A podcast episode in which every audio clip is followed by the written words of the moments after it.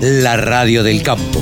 Única emisora con programación 100% agropecuaria. Eh, bueno, para RCN Radio, empecemos hablando de ese mensaje de SOS que le hace al gobierno nacional.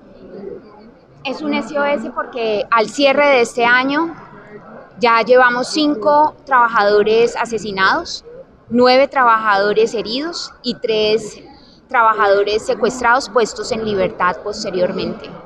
Asimismo, es una zona donde todos los días tenemos alguna situación eh, de violencia o de criminalidad, porque en esta zona nuestros trabajadores también hacen parte de esas comunidades, comunidades que también están siendo afectados. Entendemos que en casi todos los paneles el tema preponderante fue la seguridad.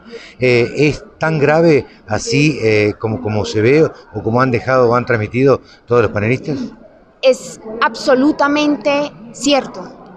Y bien les comentaba las, los, las cifras que hacen presente estas muertes, estos heridos.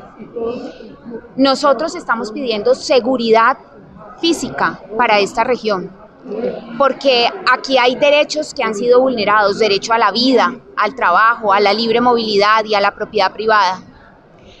Y de esta manera también estamos pidiendo, además de seguridad, justicia, porque si no hay justicia, hay impunidad y la impunidad genera más violencia. Y esto es lo que nosotros estamos viendo.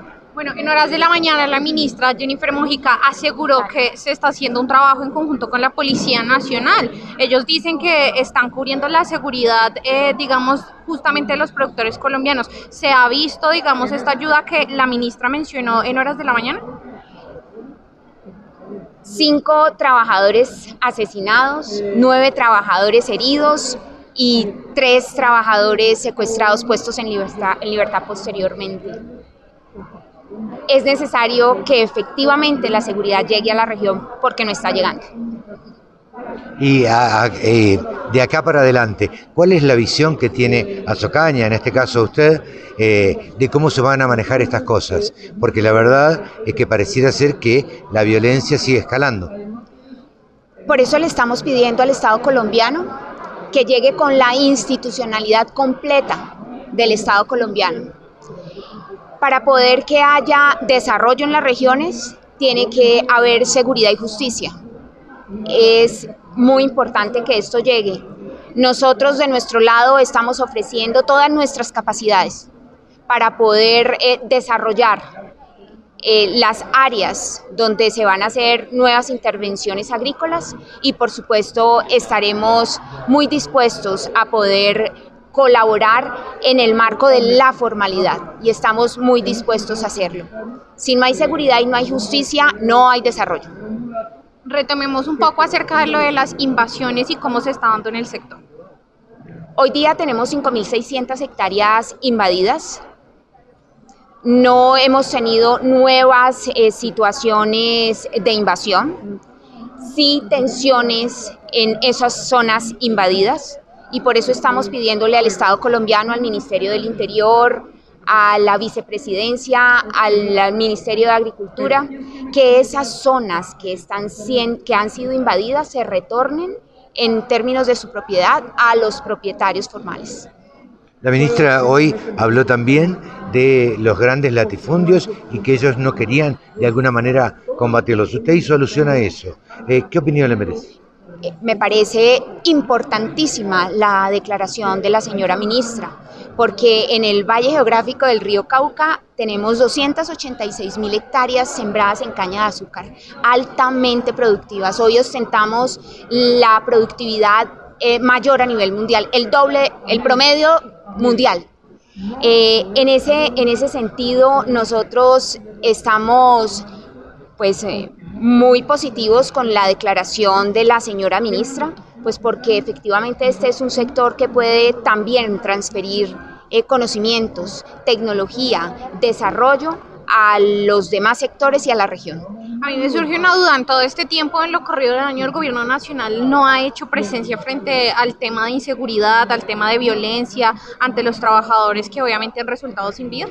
Nosotros tenemos una mesa de diálogo, la mesa de diálogo del norte del Cauca, Y tengo que resaltar el esfuerzo que tanto las comunidades, el gobierno, eh, los organismos de Naciones Unidas, eh, los organismos vigilantes de derechos humanos han hecho para que no se eh, incurran en más invasiones. Y como bien lo decía, no se han presentado nuevas invasiones, pero sí se han presentado tensiones en algunos de los predios, tensiones que han llevado a que personal trabajador sea asesinado, herido y secuestrado. Hablemos de la presencia de grupos armados ilegales en el sector.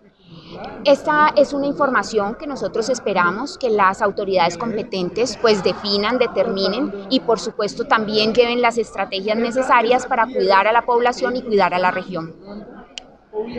Claudia, eh, la saco del tema de violencia y le hablo de la parte productiva. Usted dio cifras de hectáreas improductivas dentro del país. ¿Nos lo podría repetir ese concepto? Estas son cifras de la UPRA.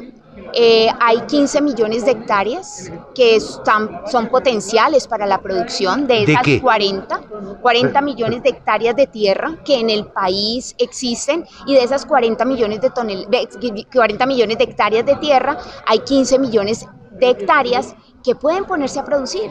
Ahora tenemos... ¿Actas para qué? Actas para producir alimentos.